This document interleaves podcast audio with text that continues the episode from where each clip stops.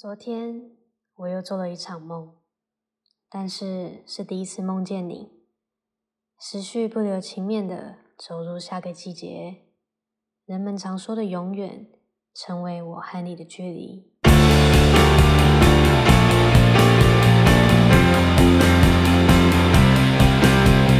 你被催更了，我想说你为什么就是哎，怎么突然间？最近在整理一下自己的情绪，怎么了？你说，好好沉淀一下。好啊，那你哦没有啦。长越大会发现，就是你会学到的东西，就是当你有不愉快的时候，以前比较年轻，会就是可能会花比较多的时间去调试啊、整理。他长大之后，这时间处理的时间就是有变快，跟 CPU 有更换那样子。对，所以所以不是说什么沉淀之类的。屁话，懒就懒。我本来就想说要找一个好一点的理由，但我发现算了，因为怎么讲都很不真不真实。好了，我想今天问一下，为什么是左三魂右七魄？你说三魂七魄？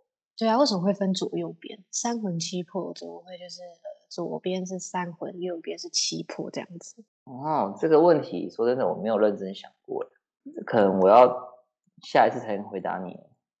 嗯，没关系，因为我会想问这个问题，就是我阿婆在办丧事嘛，那办丧事就是有分很多种的价钱，就简单一点，可能就是七八万，比较离谱一点，我其实也有听说过，就是五六十万的。我们家就是不上不下的那个价位。那在整个过程中呢，就是会有一些道士啊。法师啊，中间有很多的流程，嗯，然后就看到有一个那个柳叶柳叶枝啊，就是会上面挂一个白布，然后上面就写左三魂，右七魄这样子，他会在那边挥，然后然后哎，那个叫叫什么？就是骨灰，就是会一直跟着他，然后要撑那个黑色的雨伞这样子。然后它就是那个柳叶枝，就是会一直伴随着那个骨灰弹吗？那是弹吗？对啊。然后，对对对，好，就是跟着他一起。然后他们他们就是会讲什么三魂七魄啊，一些就没有背太清楚，就是没有记起来。可是那个流程，嗯，我想问一下你们办丧事的流程是什么？就是希望人好走啊。但我是有去查一下，就是我们不是会烧金纸、烧烧那个库存库钱，对，烧房子、烧冰室、iPhone，然后金童玉女，就上网去查看他们到底收不收得到。听说是有人去关录音，就是收得到，但是呃，他们全部都可以收得到，但是在那个地方，他们根本就不需要使用到钱。因为钱这个俗套的东西，只有在我们世间上才有的一个一个东西，所以我们钱，我们的纸钱，对他们来说是个垃圾，这样是吗？对啊，没错。啊没有，就是觉得说这一些这些没有必要的外物啊，到底是做给人看，是做给人看的啊。所以那时候我们就讲到借死度生啊，就是死亡是为了。呃，感化我们这些还活着的人。通常办完丧事之后，你会心境上会有点些许的不同。嗯，什么意思？通常办完丧事之后，你会去回忆啊，会去反思啊，沉淀啊，当初为什么你对他怎么样怎么样？你当初呃有跟他什么样的回忆啊？嗯，就会让这些活着的人突然间去寻找、去沉淀，甚至去改变。就是在办丧事期间，有人就会说什么有蛾啊或蝴蝶啊，昆虫类的，就是不要去打它们，因为可能就是他的一个化身回来看的。有可能是真的，有可能，但是比较少。嗯，真的，真的，真的有点难。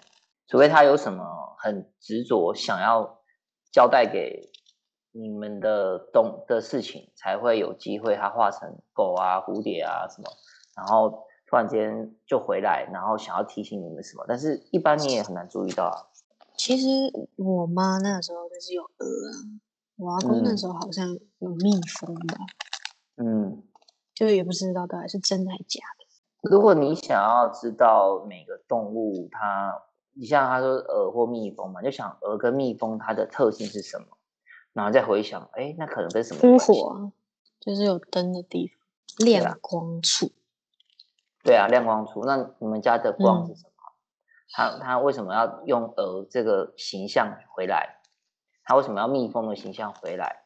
一定都有它的道理。就像有些人用狗的形象回来，哦，是真的。嗯，我看人家说的三魂七魄，指的就是所谓的法身、化身、报身啊。它其实简简单来讲，就是说，呃，有分你的业、你的灵体、你的躯体，然后再来是说，好，你的你所做的一些好事、坏事，然后它会嗯成为你另一个形象。然后还有一个就是说，你的最大的集合集总成的，那就是人家说的法身、化身、报身，其实就是这个而已。完全听不懂。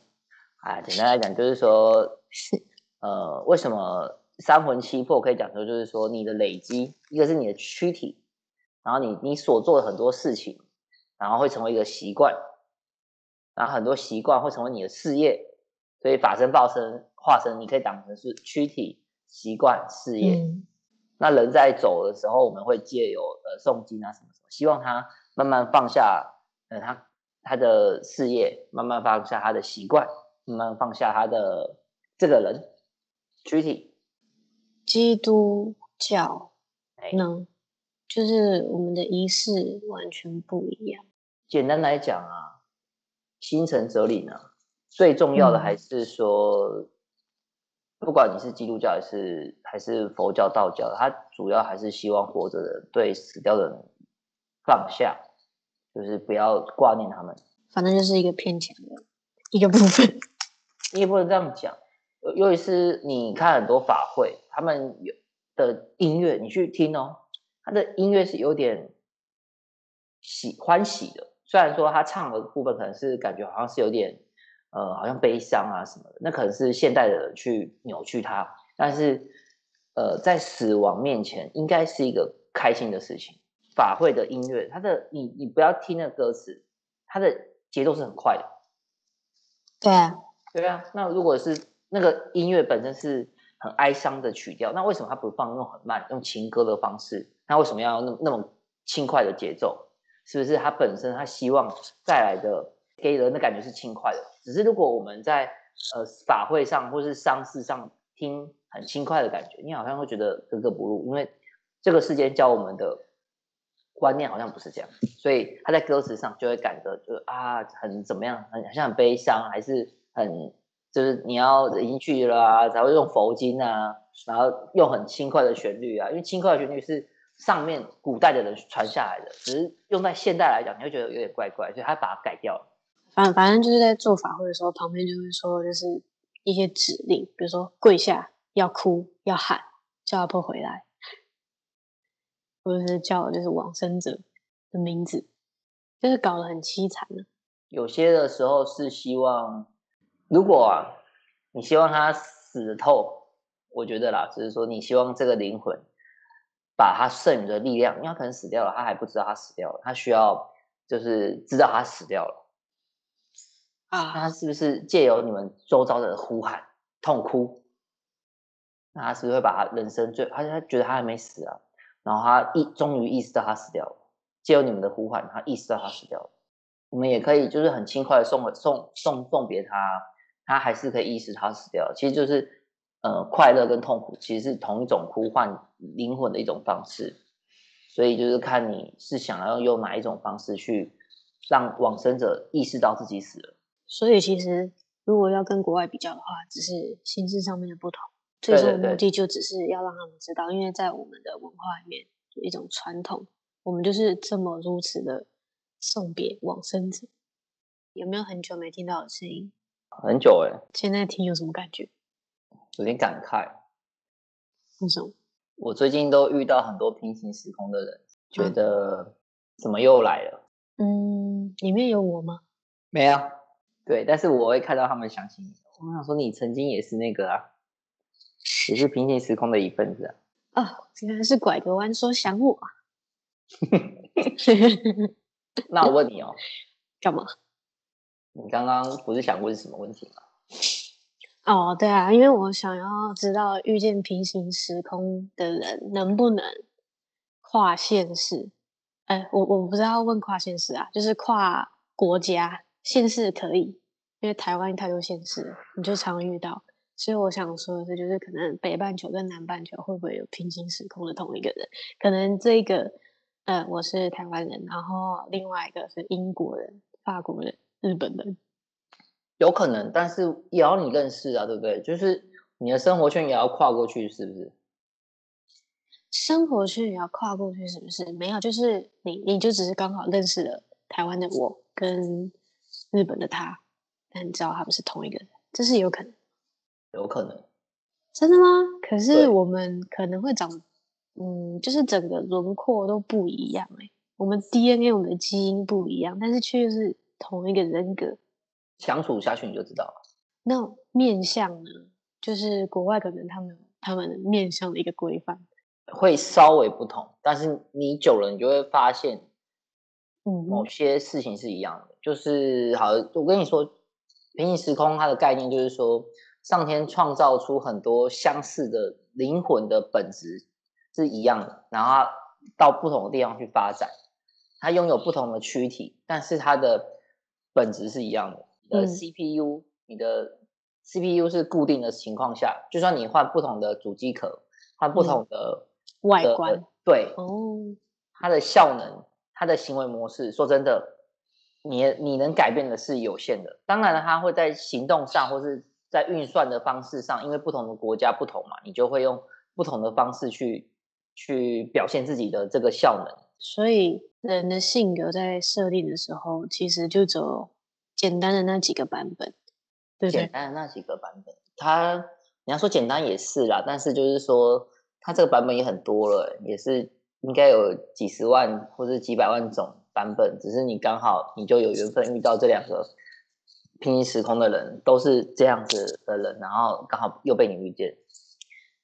那在总体经济学上来说，你说有几百万种，那你遇见的分子有多少？你的比例？比例什么意思？我不懂。就是可能好，比如说我们设定有十组，那你现在遇见了几几组这样子？我在设定这个 CPU 的时候，我就说这十款，十个人应该是有了。你去串联你的记忆，说你遇到了。同样的人，同样的那个不平行时空的人，十个以上应该是有了。但是有一个问题，就是最近我看到一个新闻，写说宇宙大爆炸这件事情，就是说，嗯，地球发生宇宙宇宙大爆炸，然后有生命的生成这件事情，它的几率是非常非常低的，对不对？对。那为什么会发生？是不是一个人为的操控？所以你问了一个几率问题，我觉得它有时候。不一定是这样，是上天这个命运刻意的把这个事情发生在你面前。你以为那是几率，但其实那不然。好会哦，在分化图的前面啊，墙壁上面写着“生是偶然，死是必然”，好讽刺。对啊，因为上天要不要创造你，是一个他想就创造，不想就没有机会，那是一个偶然事实。嗯，但是你死是每个人都要发生的，不管你再幸运、再厉害、你再强，最终都要死亡。所以他没有讲错啊，生死偶然，死是必然。那你觉得你现在又遇见了就是可能相同的人，你是觉得无聊还是烦厌？看这个人当初跟你的缘分是什么吧。就是如果他是你的很感情对象啊，你当然会觉得。很想要再来一次啊，或者是很想要跟他说个道歉啊什么的，或者是如果他是你的以前的好朋友啊，你当然会很希望，呃，当看他当初是怎么离开你的，还是他现在还跟你还不错，你会觉得很有趣啊。如果他是你的仇人呢，你是想要这辈子不想要再让他当你的仇人，还是你希望赶快报复他一下？